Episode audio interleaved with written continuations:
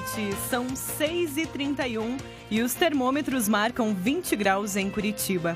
Eu sou Kelly Andressa e nessa edição você vai ouvir.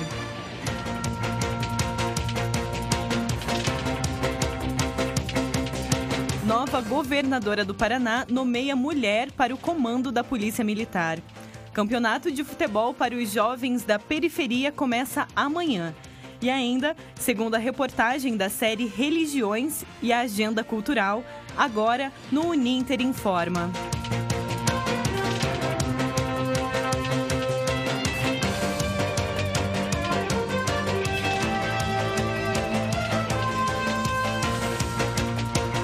Estamos ao vivo no Rádio Jornal Laboratório do curso de jornalismo Uninter. Acesse nossa página no Facebook, Rádio Web Uninter, e interaja conosco ao vivo.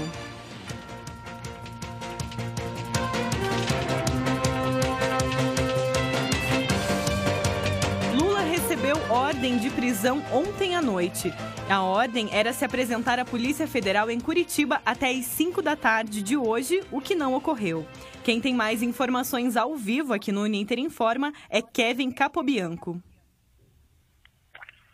Boa noite, Kellen. Boa noite a quem está nos ouvindo aí pela Rádio Uninter ou pelo Facebook. É, na tarde de ontem, como você já disse, o juiz Sérgio Moro despachou uma decisão que pede a apresentação voluntária do ex-presidente Lula à Polícia Federal em Curitiba que terminou hoje às 5 horas da tarde.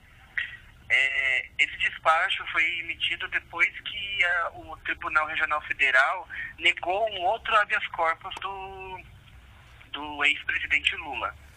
Logo após sair a decisão sobre essa prisão que deveria ser, ter se apresentado aí a, na Polícia Federal em Curitiba, ele saiu do prédio do Instituto Lula em São Paulo e foi para o Sindicato dos Metalúrgicos do ABC em São Bernardo do Campo, ainda no estado de São Paulo. O petista ainda permanece ali no prédio do Sindicato dos Metalúrgicos e durante a tarde o PT já cogitou que o Lula perderia alguns advogados por não se entregar, por, pois estaria numa situação delicada. Ainda ele não pode ser considerado foragido, e sim numa situação meio assim que ele vai se complicar ainda mais, mas ainda não é considerado foragido. A polícia, como já passou do horário aí, legalmente das 18 horas, a polícia não pode efetuar a prisão, ao menos que ele tenha feito um acordo, a defesa tenha feito um acordo com a polícia. Entretanto, eles só podem é, cumprir a ordem do, do juiz no sábado.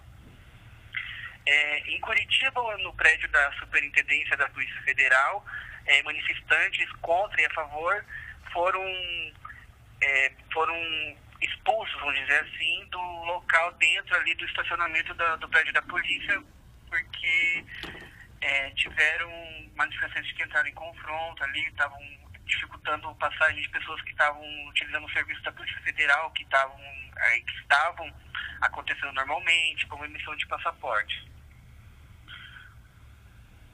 como já passou aí então do horário, repetindo, Lula está numa situação delicada, ele ainda não é considerado foragido. E até o momento essas são as informações apuradas.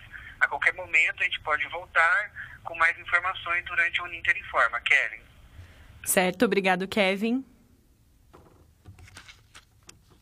E o Rádio Jornal Uninter Informa continua a série sobre religiões. No último programa, a gente conheceu um pouco mais da Umbanda. Nesta semana, vamos falar sobre a religião católica, que segue os princípios disseminados por Jesus Cristo. O catolicismo está entre as três maiores religiões do mundo e possui, só no Brasil, mais de 100 milhões de fiéis.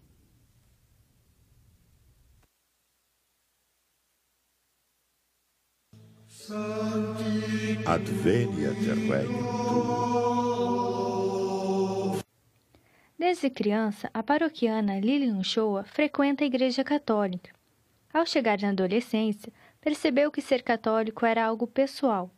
A partir disso, decidiu a começar a amar a Deus, segui-lo e aprender mais sobre ele, Jesus Cristo. E que o ser católico é aprender mais sobre o amor, sobre ser generoso, sobre misericórdia e sobre o perdão. É, Aí eu comecei a frequentar o grupo de jovens e percebi que que era importante participar das missas, das festas, dos momentos de oração, para que isso agregasse mais na minha fé. O catolicismo surge no século I a partir da experiência dos primeiros cristãos. A religião é baseada no testemunho dos apóstolos de Jesus e do que o povo hebreu da época vivenciou. A igreja surgiu pela revelação, como explica o frei Lucas José Mício. O que é a revelação? Então é o momento em que Deus atua na história, Deus se faz homem, Deus se encarna na como ser humano na pessoa de Jesus Cristo. E ele vem para mostrar como é Cristo vem para mostrar qual a vontade do Pai para o ser humano, né? Buscar mostrar como seria o reino de Deus, é, rompendo em algumas coisas com a, a tradição, ou melhor, como ele diz, cumprindo plenamente a tradição judaica, é, que o cristianismo ele tem essa raiz no judaísmo, de certo modo, porque Jesus era judeu, então Deus que atua nessa história, já desde o início do judaísmo, é, quando Deus liberta o povo de Israel da, da, da opressão do, dos egípcios, e aí já promete depois o Messias, e esse fato se concretiza na vinda então de Jesus Cristo, que se faz homem. Os princípios seguidos no catolicismo estão concentrados na oração do creio. A reza pode ser entendida a partir dos ensinamentos que foram dados por Cristo. Amar o próximo como o próprio Deus nos amou, ou seja, entregando a sua própria vida por nós é um princípio fundamental do cristianismo é Deus que se entrega para salvar o ser humano do pecado, Deus que assume o pecado do ser humano e se entrega na morte de cruz para salvar o ser humano. Então Cristo também transmite esta ação aos, a todos os cristãos. Ou seja, os cristãos eles também devem se doar ao próximo e amar como o próprio Deus nos amou nesse ato de doação. Viver o catolicismo é procurar construir uma relação com um Deus que não está longe do ser humano, mas sim próximo e que busca uma relação com um devoto.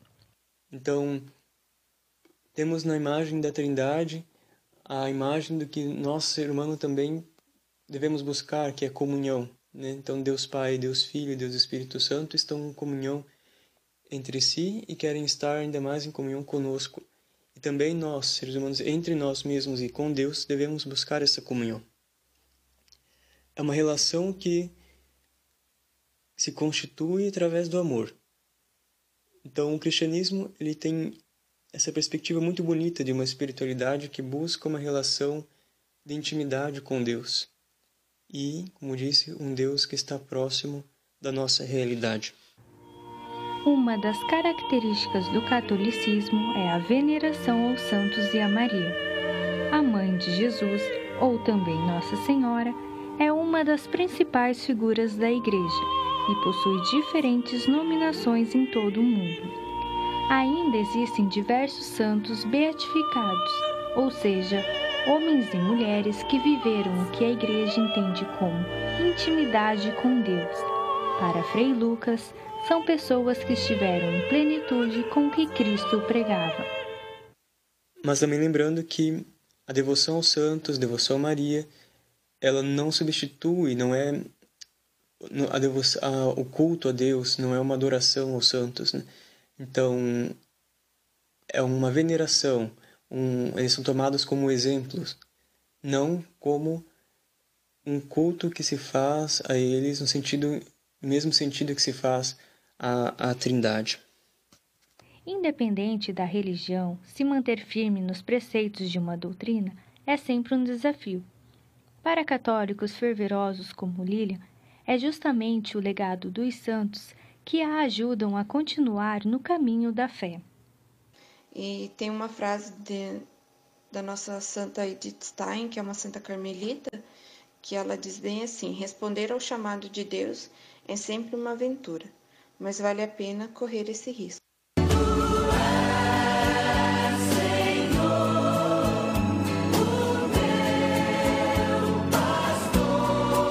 Thaís Bowman para o Ninter Informa.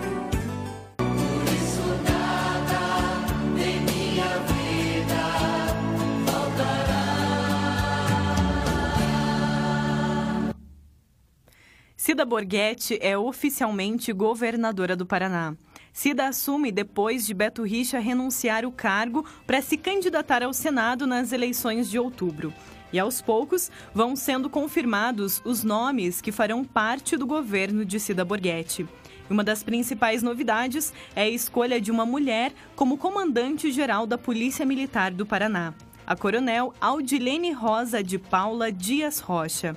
Ela será a primeira mulher a ocupar o posto que, por 164 anos, foi exclusivamente masculino. As informações são do jornalista Rogério Galindo, da Gazeta do Povo.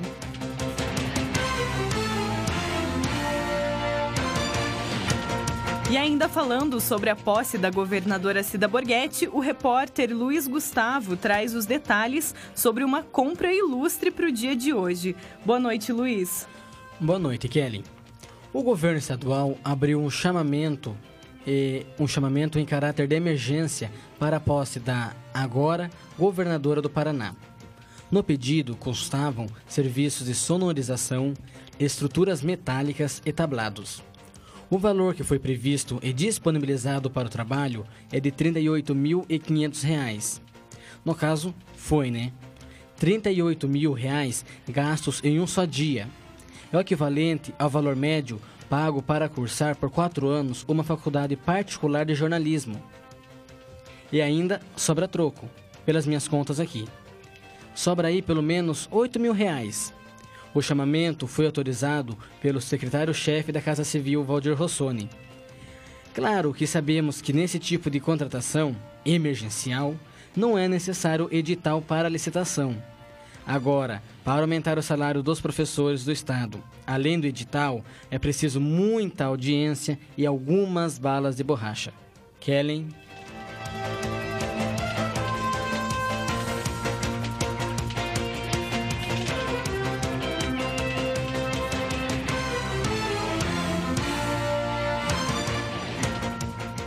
O WhatsApp possui 120 milhões de usuários no Brasil.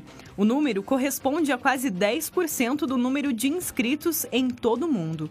Por isso, Missão Impossível é a maneira como o pesquisador Fábio Malini defende as tentativas de verificar as fake news no WhatsApp. Um exemplo foi a eleição de 2014, que acabou sendo titulada Eleição WhatsApp. O aplicativo acabou ocupando um papel central na circulação de informações, tanto verdadeiras quanto falsas. As informações são do jornal Nexo.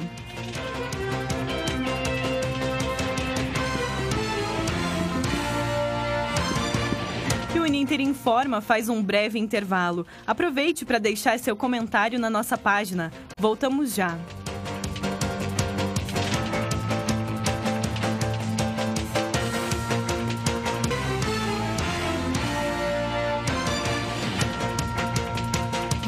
Voltamos com o Uninter Informa. Eu sou Kelly Andressa e este é o Rádio Jornal Laboratório do curso de jornalismo Uninter. Acesse a nossa página em Facebook, arroba jornalismo Uninter e interaja conosco ao vivo. Quem está sintonizado é Emanuel Andrade, também Marina Portes, Calica Sidney e Guilherme Carvalho. Muito obrigada pela companhia.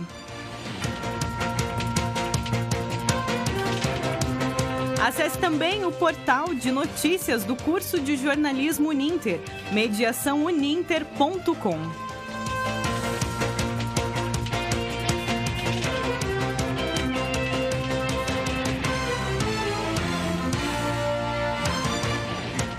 No dia 7 de abril é comemorado o Dia do Jornalista. A data é em homenagem a Líbero Badaró, jornalista assassinado por inimigos políticos nesta data, em 1830. Ainda hoje, esses profissionais responsáveis por apurar, checar e levar informações relevantes para a população são perseguidos e desvalorizados. Este é o tema da opinião de hoje com a repórter Larissa Oliveira.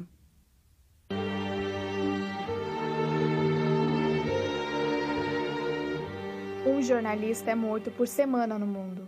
Vários são ameaçados. Muitos são perseguidos, diversos são silenciados. E sabe por quê? Simplesmente por fazer o trabalho deles. Os jornalistas pagam um preço alto por defenderem direitos fundamentais concedidos a todos nós: o direito à informação e a liberdade de expressão. No Brasil, esses profissionais viram manchete. Em todos os estados, jornalistas são hostilizados, agredidos, têm equipamentos e ferramentas de trabalho quebrados, são humilhados, são assediados. Esses atos inaceitáveis são uma ameaça ao respeito e à democracia. Chega de violência, chega de impunidade. Os jornalistas estão gritando por segurança. Mas não quero terminar este manifesto de maneira amarga. Gostaria de parabenizar estes profissionais não apenas pela garra e coragem, mas também porque amanhã é 7 de abril, Dia do Jornalista. E mesmo que eles estejam ocupados finalizando matérias, reportagens, offs, sonoras e VTs, espero que possam comemorar e lembrar desta data tão importante. Jornalistas, univos! O motociclismo é uma área pouco explorada nos esportes, principalmente pela mídia. Aqui no Paraná, ela está representada por pilotos profissionais e amadores. Você já deve ter ouvido falar em motociclismo, mas você sabia que ele é um esporte com diversas modalidades? A Federação Paranaense de Motociclismo é responsável por organizar e supervisionar os campeonatos no estado. Segundo o presidente da federação, Gilberto Rosa, a organização cuida de todos os detalhes para a realização das corridas. A gente realiza todos os campeonatos nas, nas modalidades que existem, ou seja, motocross, velocross, cross country, enduro fino, enduro de regularidade e moto velocidade. E cada campeonato disso aí tem no mínimo cinco etapas no ano, de cinco a oito etapas cada um. E também tem as copas regionais, né? O qual daí elas, tipo Copa Oeste, Copa Norte, Copa Sul, que daí elas são também mais ou menos de seis a oito etapas também cada um. É possível ver desde criança de colo até idosos assistindo corridas de todas essas modalidades. Apesar do motociclismo ter um público amplo, Gilberto lamenta que na mídia o esporte não tem o seu lugar ao sol. A mídia não valoriza a gente, entende? Porque às vezes eu brinco com o pessoal, nós vamos ter que fazer que nem futebol, começar a quebrar ônibus, é, jogar vaso sanitário na cabeça dos outros para começar a aparecer, entende? É, o futebol é uma coisa que é, só dá pancadaria e baixaria e está na mídia direto, né?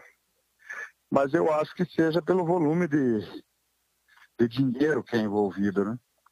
Que o nosso, por exemplo, o nosso evento ainda, ainda é um esporte, é, ele é elitizado, mas o, o, ainda não se tem tanto dinheiro circulando nos eventos. Além das modalidades de corrida, o motociclismo também tem categorias para profissionais e amadores. O piloto Jean Ramos alerta que quando se trata de corridas profissionais, não basta subir na moto e acelerar. Quando vai subindo as categorias, vai se aproximando do nível profissional, já começa é, um outro tipo de preparação, uma preparação fora da moto também. É, como parte física, é, alimentar também, influencia bastante a preparação na academia. É, às vezes o piloto precisa de um acompanhamento psicólogo, de um fisioterapeuta, então é uma equipe inteira por trás. O esporte não é fácil e envolve riscos. Pedro Fernandes começou cedo no motociclismo, mas um acidente o tirou das pistas. Parei há cerca de dois anos aí por algumas fraturas que eu tive, né?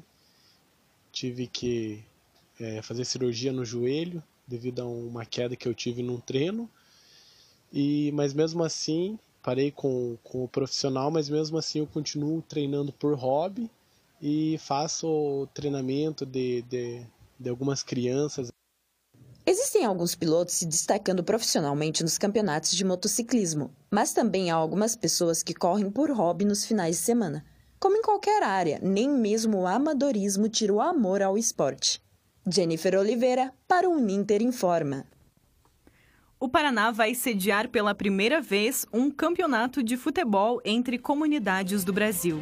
O objetivo é promover a inclusão social e a paz nas periferias. O evento é organizado pela Central Única das Favelas. O evento é organizado pela Central Única das Favelas, a CUFA. Podem participar meninos e meninas moradores de várias comunidades do Brasil entre 14 e 17 anos. A disputa movimenta em média 100 mil jovens por ano.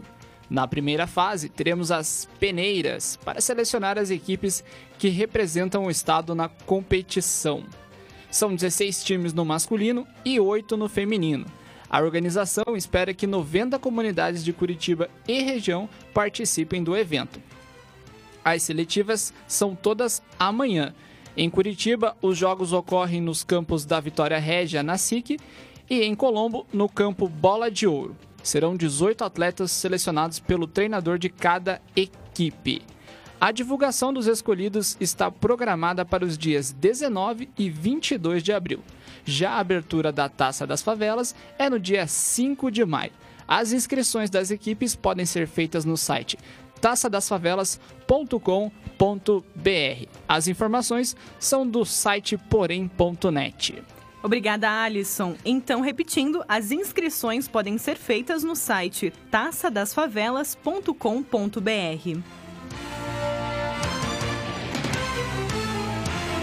E agora, e agora a agenda cultural para o final de semana com Gabriel Mafra. O Festival de Teatro de Curitiba termina neste final de semana, mas ainda teremos diversas atrações no sábado e no domingo, e por isso hoje a agenda é especial. Na primeira sugestão, a peça Guardas do Taj, dos atores Reinaldo Giannichini e Ricardo Tosi. Ela faz parte da mostra do festival e tem apresentações no sábado e no domingo, a partir das 9 da noite, no Teatro Guaíba.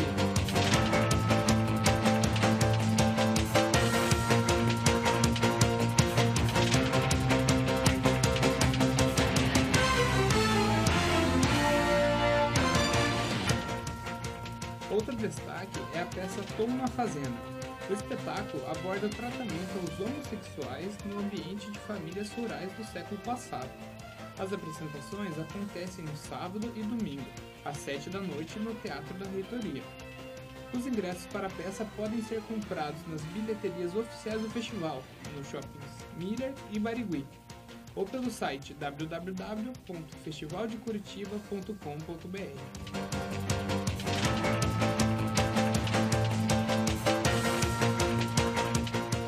E para fechar o festival, temos o evento culinário Gastronomics.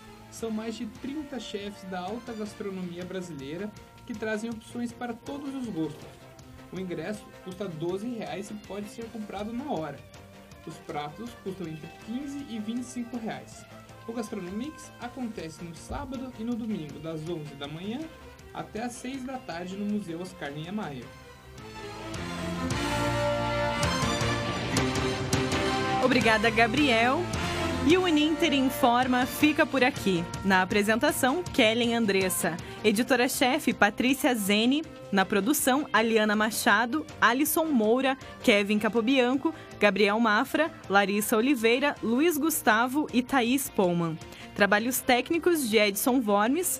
Orientação e supervisão, professora Silvia Valim. Coordenação do curso de jornalismo Uninter, professor Guilherme Carvalho. Bom final de semana, obrigada pela sua companhia.